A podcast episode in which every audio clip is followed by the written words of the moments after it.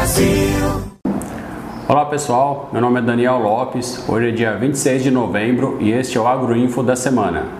Bom, essa semana foi marcada por novas máximas em alguns estados e também por algumas boas notícias é, para o mercado externo. Vamos conferir como foi. No estado de São Paulo, as negociações foram de 315 a 330 reais e hoje se encontra com a escala média de 7 dias. No MS, os preços foram de 305 a 323 reais e uma escala média de 5 dias. No MT, os preços foram de 295 a 310 reais e uma escala média de 7 dias. Em Goiás, os preços foram de 305 a 320 reais e uma escala média de 6 dias. Já em Minas, os preços registrados no aplicativo foram de 320 a 330 reais, uma escala média para 4 dias. Na B3, o vencimento para novembro está sendo cotado a R$ 318,55, registrando uma alta na semana de 0,17%.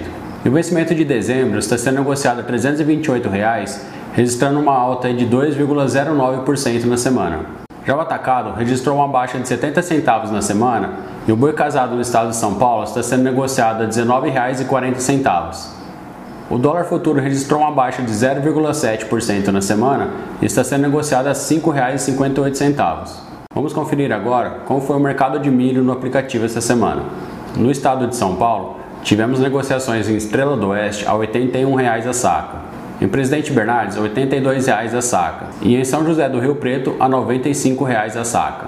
No estado do MS, tivemos registro de Aparecida do Tabuado a R$ 80,00 a saca.